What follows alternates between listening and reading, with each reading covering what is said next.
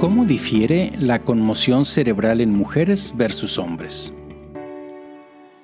La investigación está comenzando a arrojar luz sobre cómo las diferencias de sexo pueden afectar esta lesión cerebral. La investigación sobre conmociones cerebrales y las pautas para volver a jugar en los deportes se han centrado durante mucho tiempo en los atletas masculinos. Las iniciativas recientes a un enfoque más inclusivo de cómo se entiende y maneja la conmoción cerebral están dando lugar a un pequeño pero creciente número de estudios sobre cómo las diferencias entre los sexos pueden influir en los efectos de la conmoción cerebral.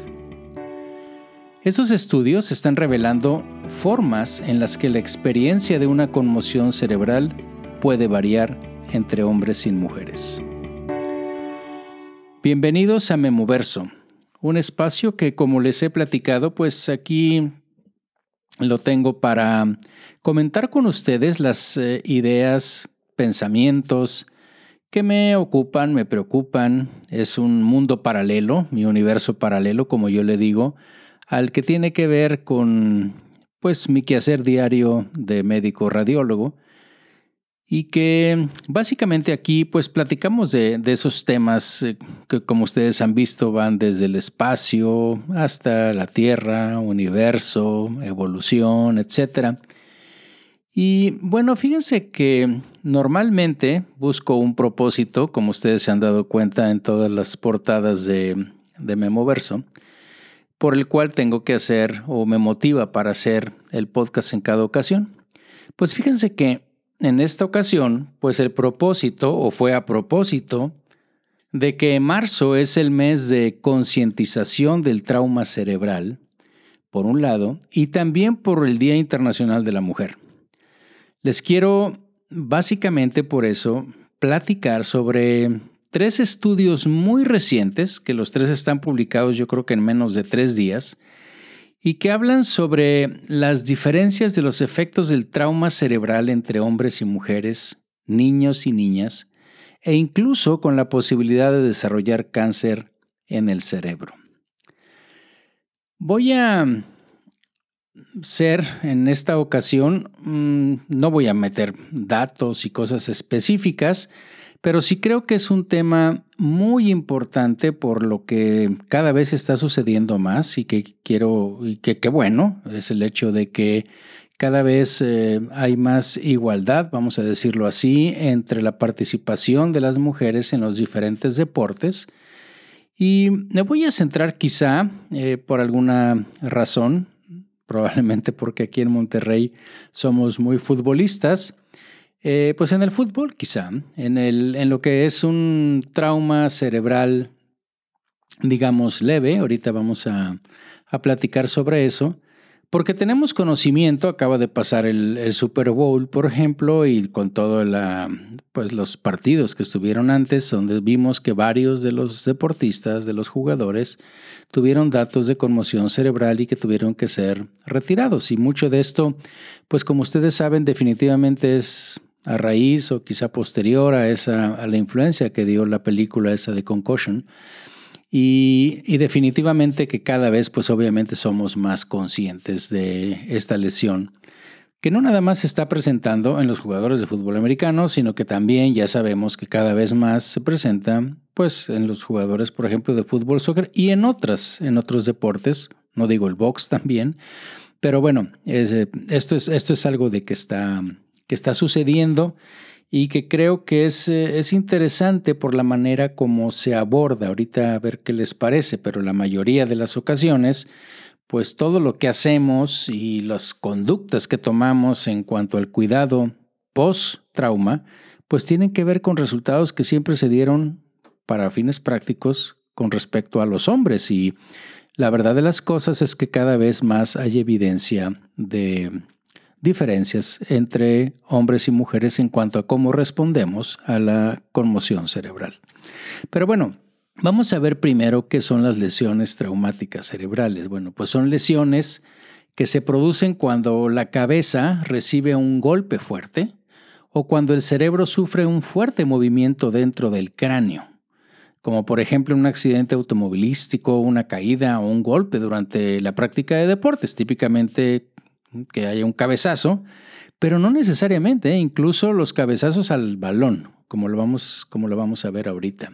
Estas lesiones pueden obviamente variar desde lesiones muy graves y que pueden tener efectos duraderos en la vida de una persona a una conmoción cerebral que es un tipo de lesión traumática cerebral más leve.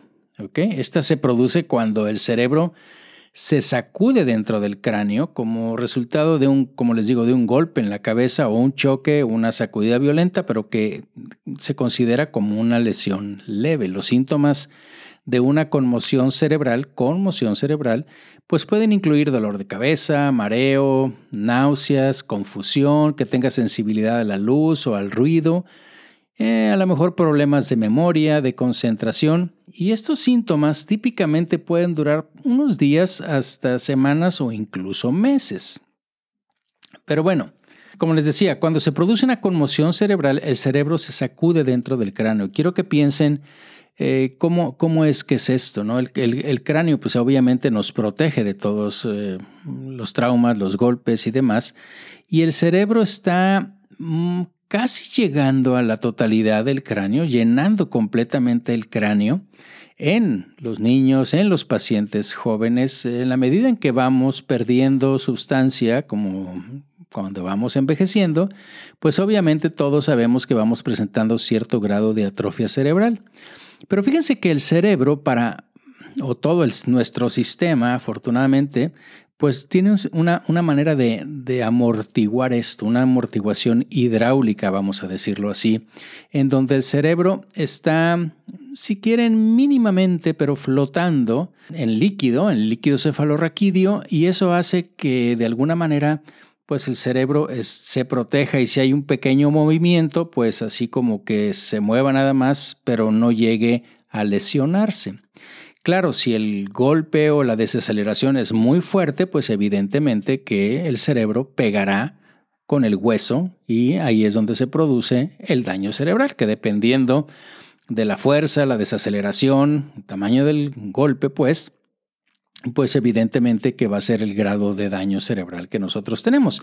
La conmoción cerebral es básicamente cuando se sacude el cerebro dentro del cráneo. Y esto puede, como les digo, eh, de alguna manera causar una, una, alteración, una disfunción muy temporal, si ustedes quieren, en, en lo que son las células cerebrales que se golpean contra la parte del hueso que tenemos ahí incluso de las redes de comunicación que hay entre ellas. Acuérdense que las neuronas se comunican unas entre otras y obviamente esto puede afectar su funcionamiento normal. Además, las células cerebrales podrían de alguna manera ya físicamente sufrir eh, lesión, o sea, que, tengamos células que se dañen, pues puede haber ruptura de pequeños eh, vasos sanguíneos o incluso de las, de las fibras nerviosas, ¿no?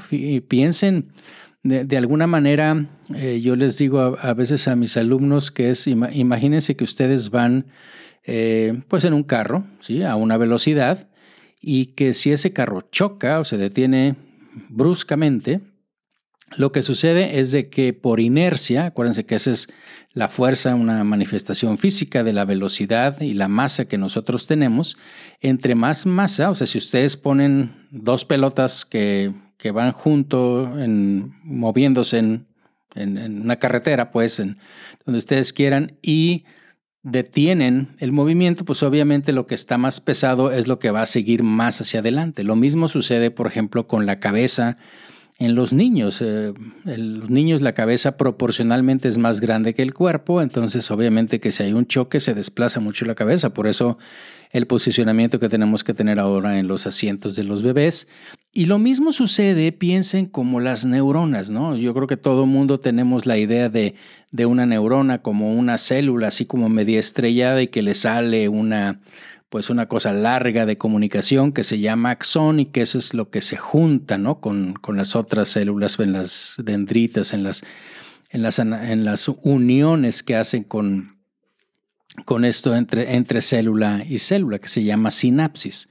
Bueno, pues imagínense que ese cuerpo de la célula pues es discretamente más pesado que el resto de la neurona. Entonces, si la cabeza va en una dirección y bruscamente se detiene, pues es un muy poquito, pero puede darse un daño, ¿sí? De hecho, se llama lesión axonal difusa, en donde hagan de cuenta que se corta entre la cabecita de la neurona y la, el axón y se pueden dañar las neuronas y por lo tanto obviamente el funcionamiento de las, de las neuronas, ¿no? Pero bueno, volviendo a la conmoción, pues esta lesión puede provocar típicamente, ¿sí? aunque tengamos una lesión no muy grave, pues sustancias químicas dentro del cerebro que pueden provocar inflamación y daño adicional a las células, no nada más lo que fue la parte mecánica, sino lo que resulta de ese proceso de inflamación. Y como veremos en la última parte que les voy a platicar, un artículo muy interesante, esto podría ser un factor importante para el desarrollo de tumores. Pero bueno, vamos a centrarnos en el tema y como les decía, me voy a poner un poquitín más eh, técnico porque lo que quiero es justamente darles la evidencia de estos, em, de estos artículos eh, que, acabo de, que se acaban de publicar, que acabo de leer y que pues en el contexto de lo que es este mes y este día, pues creo que hacen, que hacen sentido de que, pues de que los conozcamos, ¿sí? Y bueno, fíjense que hablando de esto, ¿no? Y del trauma, pues si bien los, los resultados son mixtos, podríamos decirle, unos dicen que sí parece y otros que no, y ahorita les platicaré por qué, pues hay muchos análisis, hay análisis muy grandes. En medicina, cuando nosotros hacemos un análisis de muchos artículos ya publicados, y que tienen evidencia científica, es un análisis que se llama metaanálisis. Entonces existen metaanálisis que han demostrado que las mujeres en general presentan más síntomas en la fase aguda de la lesión cerebral traumática y se ha encontrado que tienen un mayor riesgo de una recuperación prolongada. Fíjense que hay uno de estos artículos que está publicado en una revista especializada de neurotrauma, se publicó en el 2019 y analizó, como les decía, estos, el metaanálisis analiza estudios, pues analizó 156 estudios publicados que compararon los resultados en mujeres y hombres después de un traumatismo cráneoencefálico no grave, ¿ok? Como de los que estamos platicando, de las conmociones. Y fíjense que en este estudio los autores demostraron que el 70% de los estudios publicados sobre este traumatismo de leve a moderado encontraron peores resultados en las mujeres que en los hombres y solo 9% de los estudios informaron mejores resultados en las mujeres. Entonces, aunque esto tiene sus sesgos, eh, acabo justamente de publicar otro podcast en mi otro, eh, en la otra sección que es de, Memorándum, que eh, ahí sí hago un análisis de un estudio muy detallado sobre mm, lo que va a pasar. Les voy a platicar ese estudio brevemente ahorita en un ratito más entre las niñas y los niños.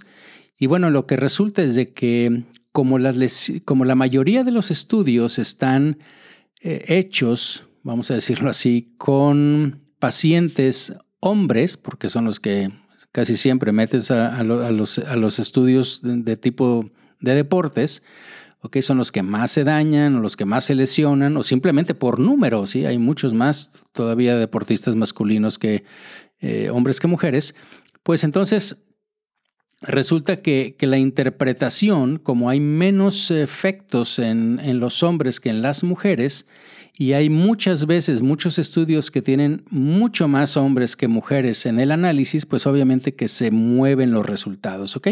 Pero bueno, en general eso ya es algo conocido y que también se han publicado otros estudios en donde han hecho análisis y han seguido a los pacientes, eh, como por ejemplo un trabajo que está, eh, que está publicado por el, por el Centro de, de Lesión Cerebral que se encuentra en la Universidad de California en San Francisco. Esto lo publicaron recientemente en el 2021 en una revista médica pues muy famosa, muy conocida que se llama JAMA, ¿sí? que es el Journal de la Asociación Americana eh, de Médicos, y en donde eh, reportaron, fíjense, un, grupo, eh, siguieron eh, a un grupo de 2.000 pacientes, 2.000 pacientes con lesión traumática leve del cerebro y las mujeres eran más vulnerables que los hombres en los síntomas, tanto somáticos, es decir, aquellos que les platiqué como náusea, vómito y demás, pero también con aquellos que están relacionados o la parte cognitiva, ¿ok? Con distracción, falta de concentración, sueño, etcétera, ¿no? Y bueno, sobre, sobre la base de estos resultados, pues los autores del estudio también eh, pidieron ¿sí? que, digamos, que el tratamiento de estas lesiones eh, cerebrales pues tuviera en cuenta el sexo y la edad del paciente, dado que pues que se descubrió que algunas mujeres estaban más predispuestas a los síntomas posteriores a la conmoción cerebral, incluso 12 meses después de la lesión. Entonces, pero cuando yo les digo esto, ¿qué es lo que se ha encontrado?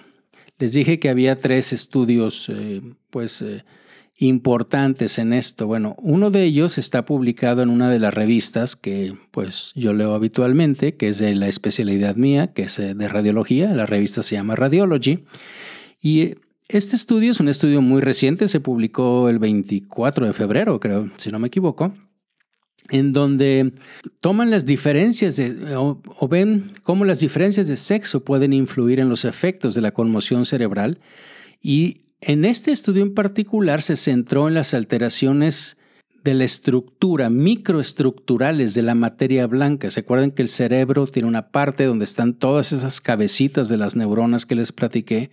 Que se llama sustancia gris, que creo que lo hemos escuchado muchas veces, y todas las patitas largas, todos los axones, pues son, es lo que se llama la sustancia blanca. Entonces, aquí básicamente las vieron que estas alteraciones de esa microestructura de la materia blanca, que lo vieron por resonancia magnética, que es una técnica que seguramente todos han escuchado para ver muchas partes del cuerpo, pero en especial y particularmente importante en, el cerebro y lo estudiaron en hombres y mujeres, eh, futbolistas, y fíjense que lo que hicieron fue, vieron la cantidad de cabezazos, ¿sí? no cabeza con cabeza, sino cabeza con pelota, entre, como les digo, entre hombres y mujeres y vieron la diferencia. Este estudio que yo les digo, pues como les digo, Está publicado en esta revista apenas hace unos días y encontró que si bien las mujeres y los hombres tenían una exposición muy similar al cabeceo, a los cabezazos, como le quieran poner, al, ¿sí?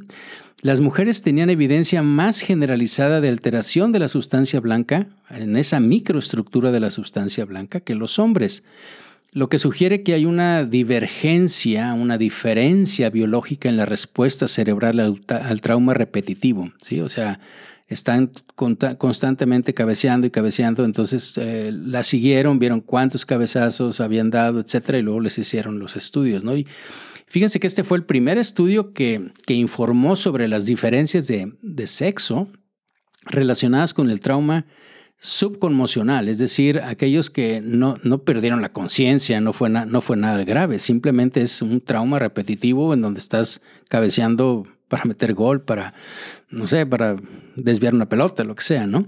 Y bueno, por cierto, este es, eh, este es un estudio que les digo, lo hicieron en la Universidad de Albert Einstein en Nueva York.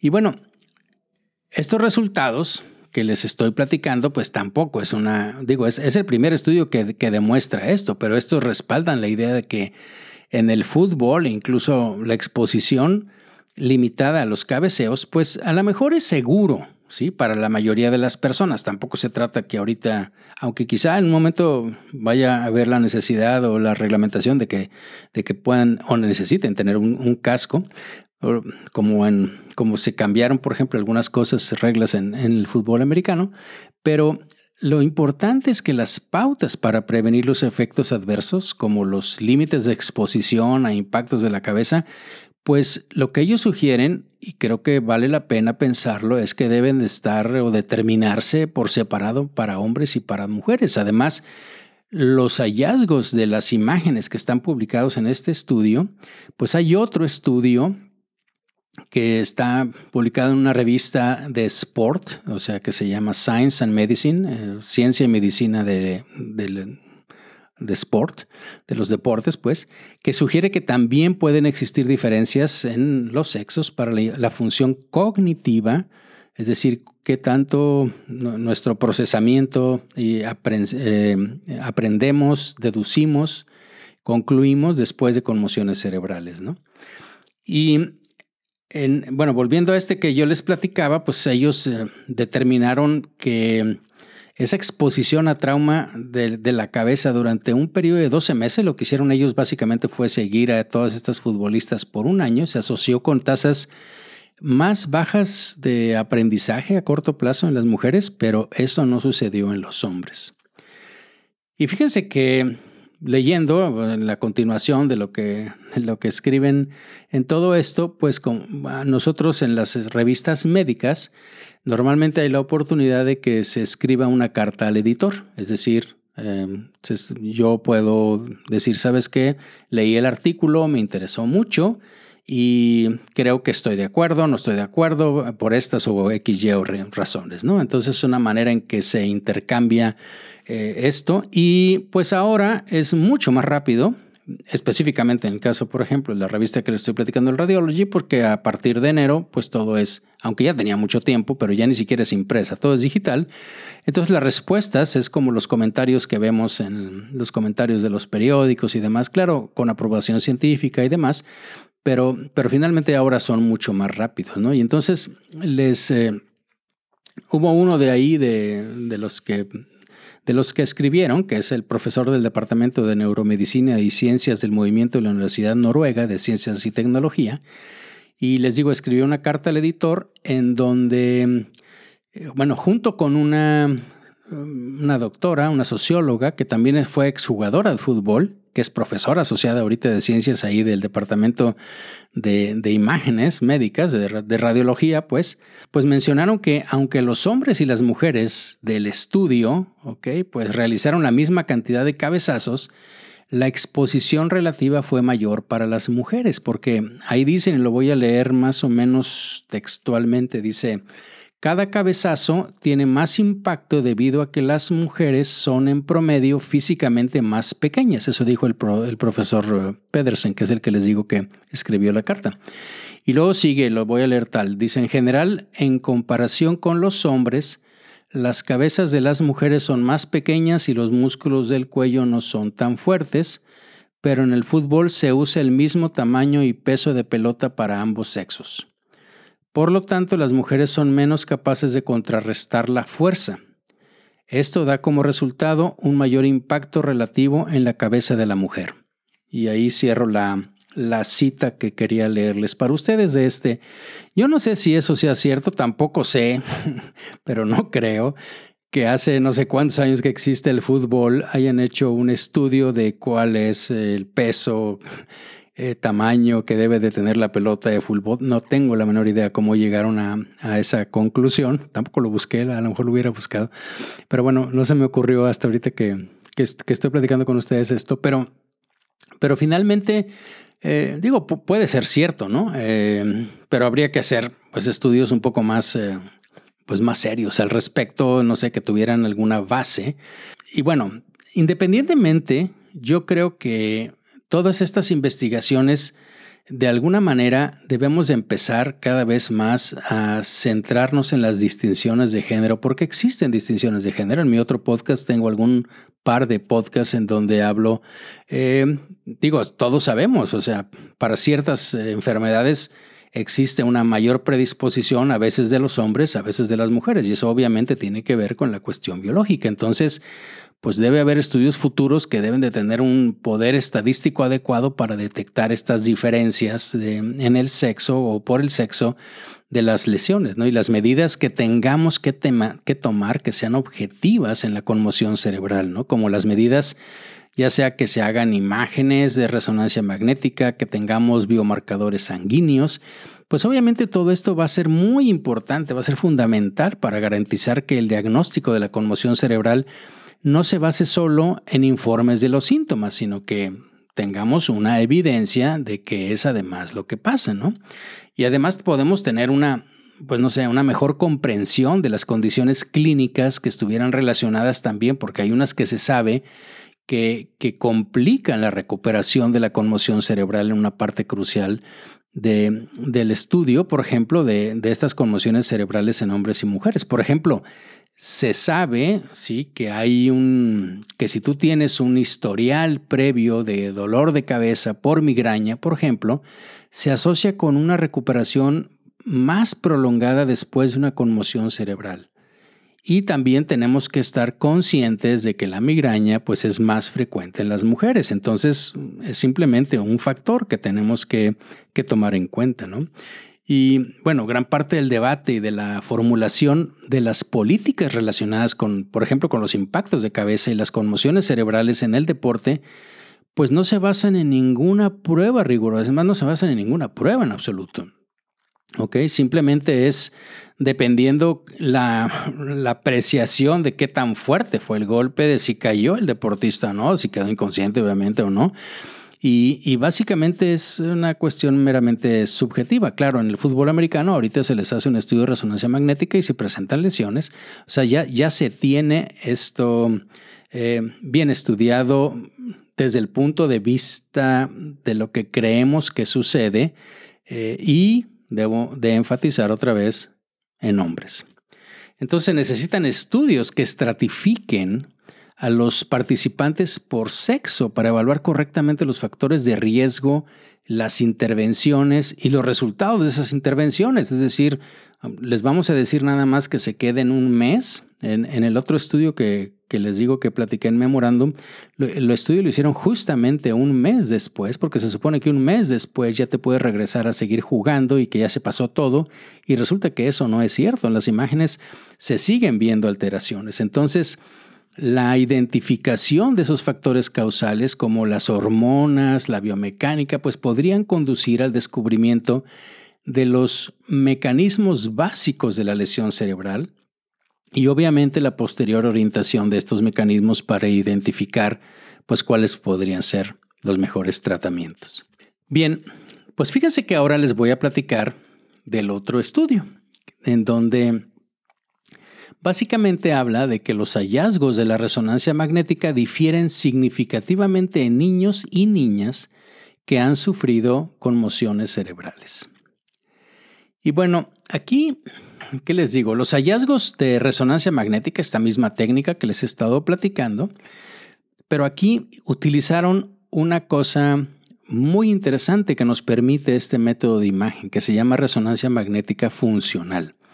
No voy a entrar en los detalles de cómo es que esto se logra, pero con este método de imagen podemos ver cuáles son las áreas del cerebro que se activan dependiendo lo que nosotros queramos. Es decir, eh, le pones al paciente o a la persona que quieras evaluar, lo pones dentro de la resonancia magnética y entonces, por ejemplo, le dices que estás haciendo resonancia magnética de cerebro y le dices que, no sé, por ejemplo, cierre y, y abra eh, repetidamente la mano derecha. Y entonces ves qué parte del cerebro es la que está moviendo la mano derecha.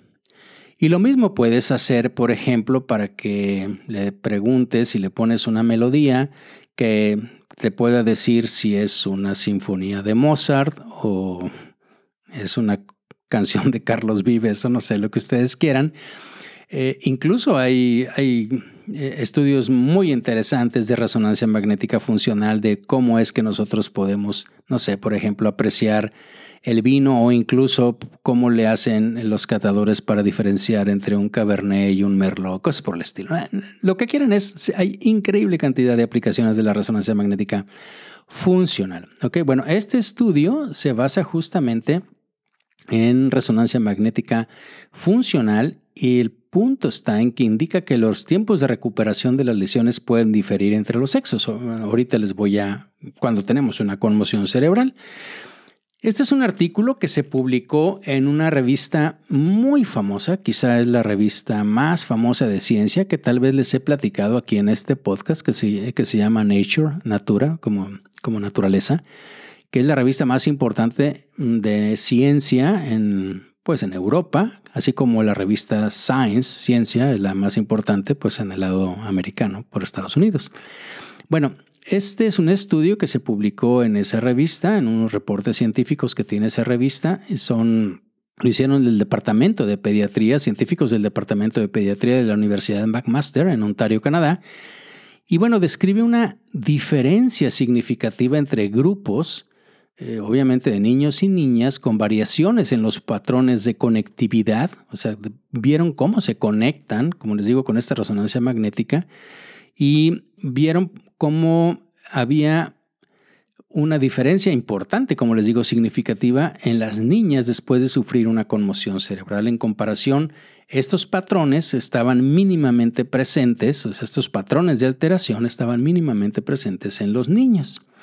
Y fíjense que aquí los expertos involucrados en la investigación señalan que pues estos hallazgos son importantes para comprender cómo se recuperará un niño de una conmoción cerebral, dado que cada sexo tiene factores únicos que influyen en su neurodesarrollo, como el estado hormonal, que podría hacerlos de alguna manera quizá más vulnerables a las patologías que son producidas por las lesiones, en este caso, pues por el choque, por las conmociones, ¿no? Sin embargo, hay una, hay una falta muy importante, de, muy significativa, pues de datos que comparen las evoluciones de la conmoción cerebral y los resultados entre sexos.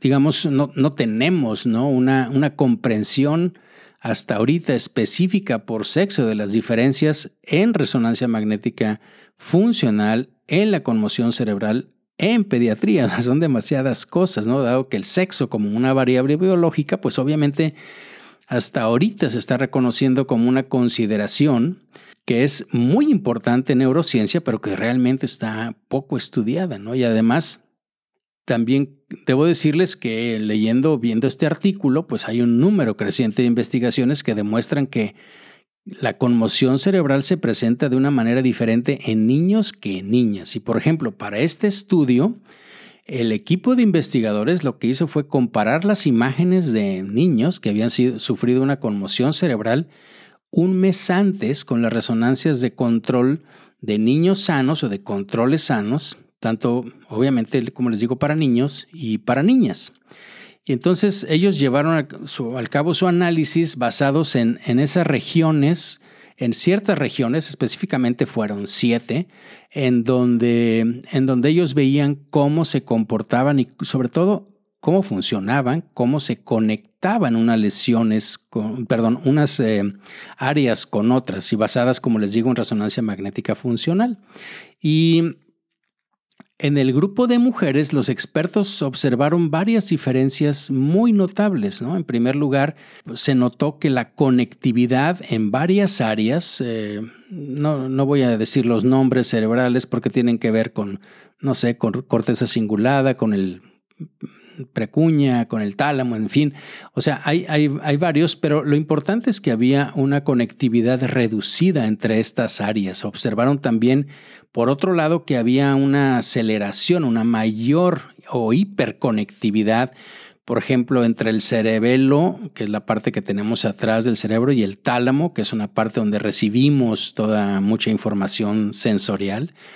Y en fin, otras, otras áreas eh, en donde para fines prácticos lo que quiero transmitirles es que sí había ya sea una hiper o una hipoconectividad en varios de los de las áreas de los grupos que identificaron en las mujeres con conmociones cerebrales, pero solo en muy poquitas áreas y en muy poquitos hombres.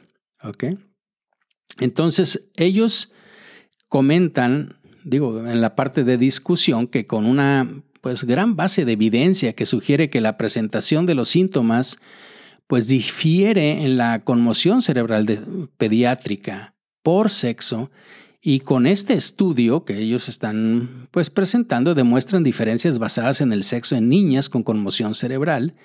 Lo hicieron por resonancia magnética funcional, como les digo, y hay motivos para suponer que esta presentación digamos, diferente, variable de los síntomas, tiene una, una base eh, que, llamamos neuropatológica, funcional, que tiene, mm, o sea, que, que, la base que tiene de esto, eh, de esta alteración, pues podría ser específica para cada sexo. Y el equipo señaló que estos hallazgos enfatizan obviamente la necesidad de un análisis específico de por sexos en las investigaciones, ya que las niñas han sufrido una conmoción, ya una vez que las niñas han sufrido una conmoción cerebral.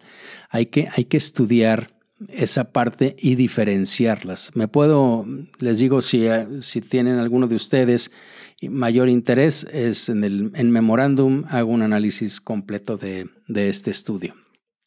Pero bueno, para no extendernos más, porque ya llevamos como una media hora, supongo, pues eh, les quiero platicar de otro estudio. Eh, se me hizo sumamente interesante, es un estudio muy complejo, no lo comprendo todo porque, bueno, habla, habla de cosas eh, de biología molecular, genética y cosas que, que se salen de, de, mi conocimiento y sobre todo de la manera en que yo pudiera transmitirlo para ustedes, pero, pero bueno, habla sobre el, el traumatismo cráneoencefálico que podría aumentar el riesgo de cáncer cerebral. Voy a tratar de, ponerlo eh, pues lo más simple que pueda. Eh, yo sé que me voy a meter en un par de cosas que mm, son muy específicas, pero que de alguna manera voy a, tratar de, explicarlas y, que veamos pues lo importante de esto y cómo se está estudiando. Bueno, este es un estudio de los investigadores de un instituto, el Instituto de Cáncer de la Universidad de, de London, de London College, y yo les podría decir que este ha proporcionado una, y bueno, viene, viene un editorial también de, este, de este estudio, donde dice, bueno, ha, ha proporcionado una importante comprensión molecular de cómo las lesiones pueden contribuir al desarrollo de una forma de tumor cerebral que es relativamente rara, pero generalmente es muy agresiva que se llaman los gliomas. A lo mejor lo han escuchado algunos de ustedes, un glioma cerebral. Y como les digo, este estudio fue publicado mm, hace muy poquitito, el 24 de febrero, en una revista de, biología, eh, de biología molecular.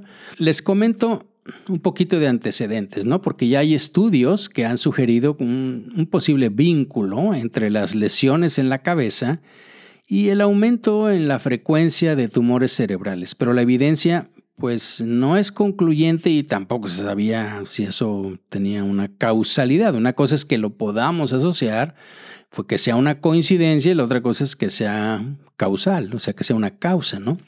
Entonces, este grupo de investigadores de, de Londres, pues ahora ha identificado un posible mecanismo para explicar este vínculo, implicando mutaciones. Ustedes saben, mutaciones genéticas, son, es decir, son cambios en los genes eh, que actúan en conjunto con la inflamación del tejido cerebral para cambiar el comportamiento de las células, haciéndolas más propensas a volverse cancerosas.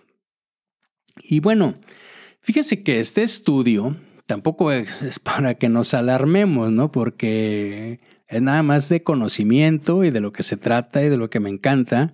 Ves ver de lo que está pasando pues en el mundo de la ciencia, en todas las partes que pues que me interesan, pues.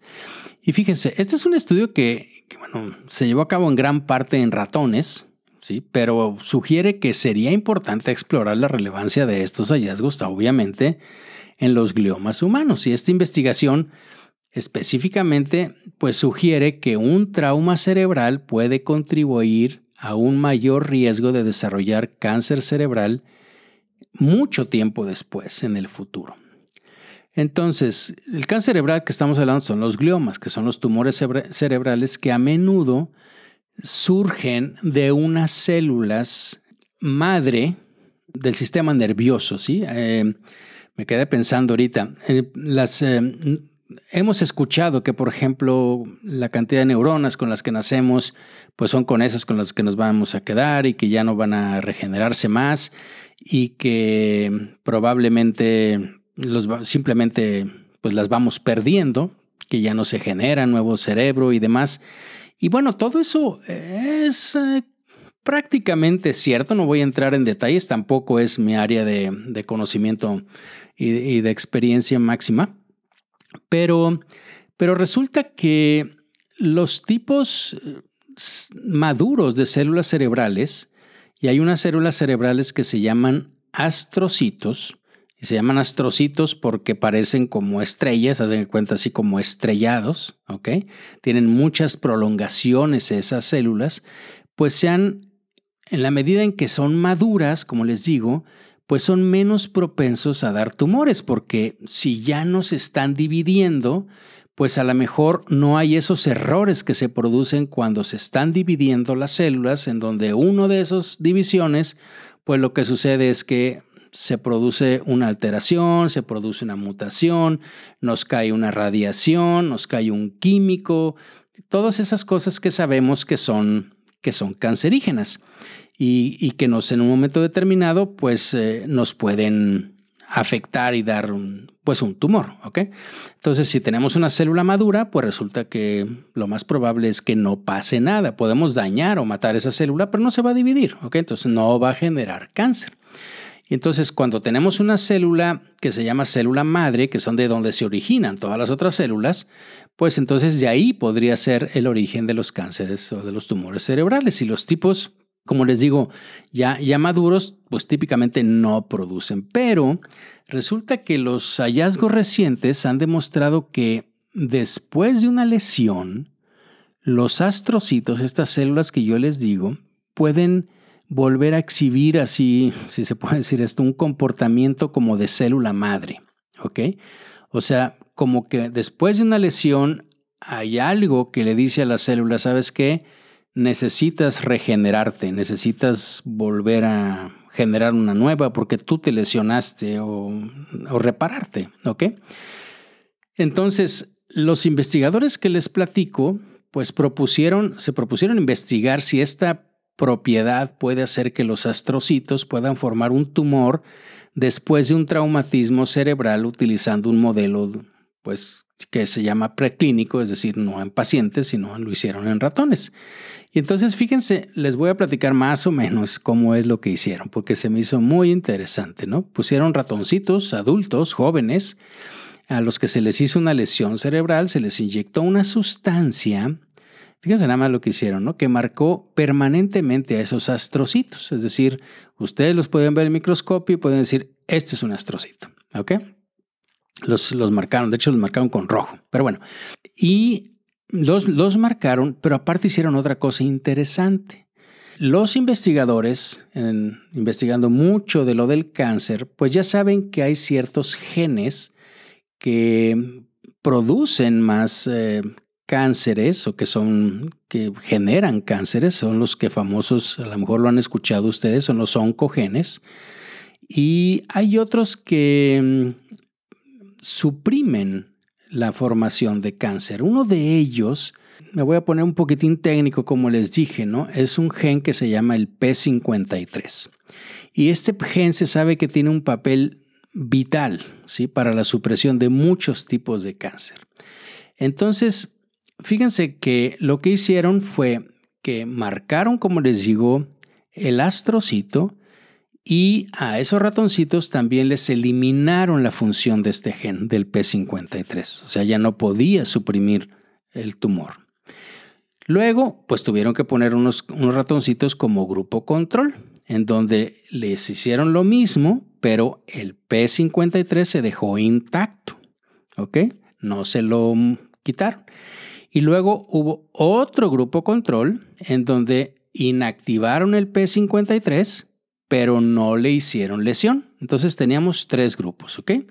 Uno que tenía lesión y no tenía P53, o sea, lo bloquearon. El otro que tenía lesión, pero no bloquearon el P53, y el otro que bloquearon el, P53, pero no tenía lesión. ¿eh? Y si quiten la que pensaron y todo lo demás.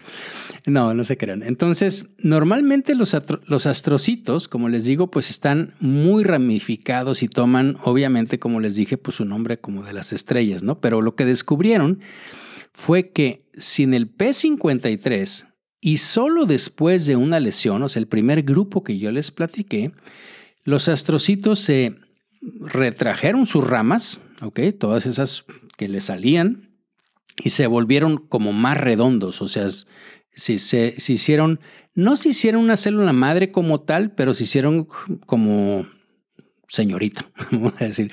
Así como dijeron antes que hace muchísimos años la Sierra Madre, como decía un profesor mío, esto pasó cuando la Sierra, Sierra Madre era señorita. Bueno, pues así, imagínense que estas, estas células, estos astrocitos, pues no llegaron a ser célula madre, o sea, célula madre es una célula que puede producir cualquier célula, neuronas, etcétera, sino que se hicieron más jóvenes, ¿ok? Obviamente habían cambiado, así que dejaron que los ratones después, fíjense, envejecieran y luego volvieron a mirar las células y vieron que se habían vuelto completamente a un estado similar a una célula, eh, una célula tallo que se llama. Seguramente ustedes han escuchado por ahí las stem cells, las células stem, que son células como madre, pero un poquito más avanzadas, que tienen marcadores de células de glioma temprano y que podían dividirse, cosa que normalmente no sucede, como les digo. Y entonces esto sugirió que las mutaciones en ciertos genes se se sinergizaron, se potenciaron con la inflamación cerebral. Y esta, es, esta inflamación cerebral, obviamente que es inducida por la lesión aguda de que les estoy presentando y luego aumenta con el tiempo durante el proceso natural de envejecimiento. Para que en un momento determinado los astrocitos pues fueran o sean más propensos a iniciar un cáncer. O sea, se necesita tiempo.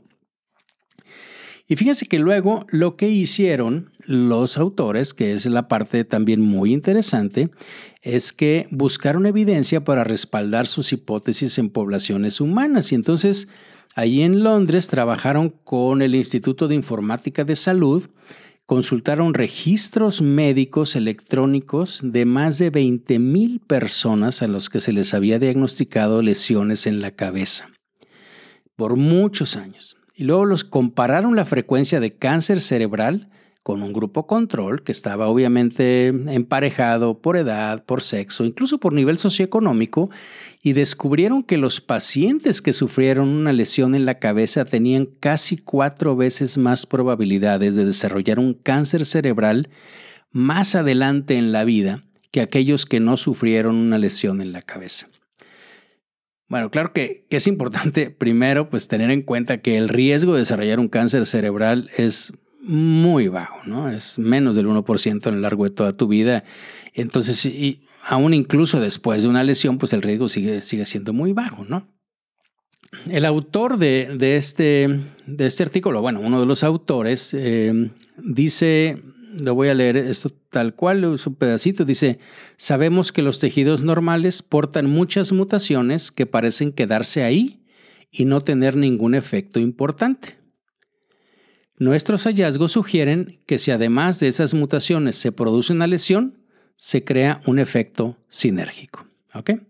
Entonces, eh, e-, esa, es la parte que, que menciona ahí y que pues se me hizo interesante. ¿no? Entonces, Pensemos que en un cerebro, digamos, joven, que es eh, de lo que también les hablé hace rato, o sea, con las niñas, con las adolescentes, pues la inflamación basal después de un trauma, bueno, la inflamación normal, así que, que podríamos tener, pero incluso después de un trauma, pues puede ser baja, por lo que las mutaciones parecen digamos, mantenerse bajo control incluso después de una lesión cerebral. Sin embargo, con el envejecimiento, este trabajo con ratones que ya les estoy platicando, pues sugiere que la inflamación aumenta en todo el cerebro.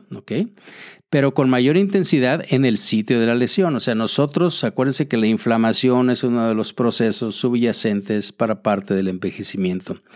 Y entonces esto puede alcanzar un cierto umbral, digamos, después del cual pues la mutación ahora comienza a manifestarse y a generar un cáncer. Bien, pues eh, esto es, a mí se me, se me hizo un tema sumamente apasionante. Como les digo, además se me hizo así como muy ad hoc por, por el mes, el mes de concientización del trauma cerebral y por lo que está pasando, pues ya va a ser hoy, el día 8 de marzo.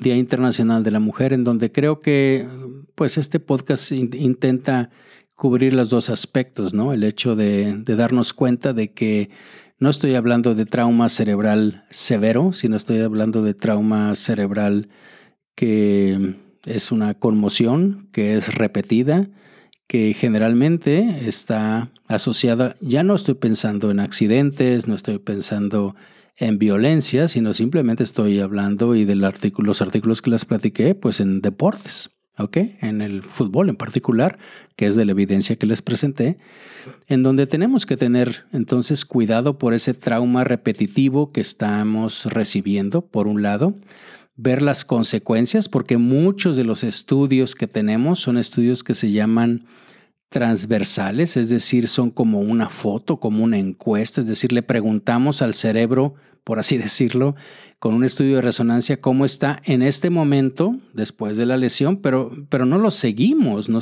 no vemos cómo evoluciona, cómo se cura y cómo ese proceso de curación se asocia con los cambios que presenta la persona, el paciente, o sea, si, va mejorando, si va empeorando, si esos síntomas eh, se acaban antes de la lesión o si la lesión mejora antes de que se acaben los síntomas, o sea, la función y la estructura, cómo se relacionan.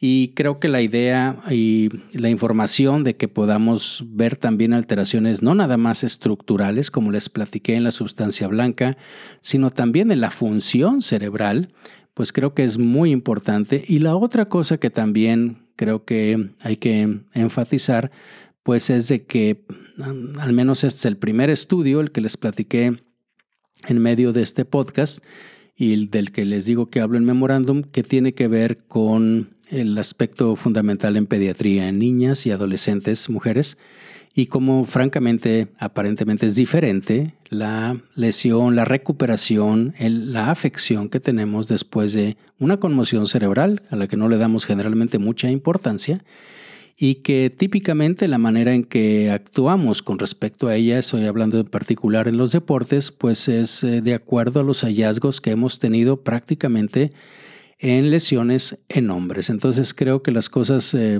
deberían de cambiar, deberíamos orientar esta, estas, nuestras conductas con, recuerdo, con respecto a esta información que se está obteniendo desde el punto de vista científico.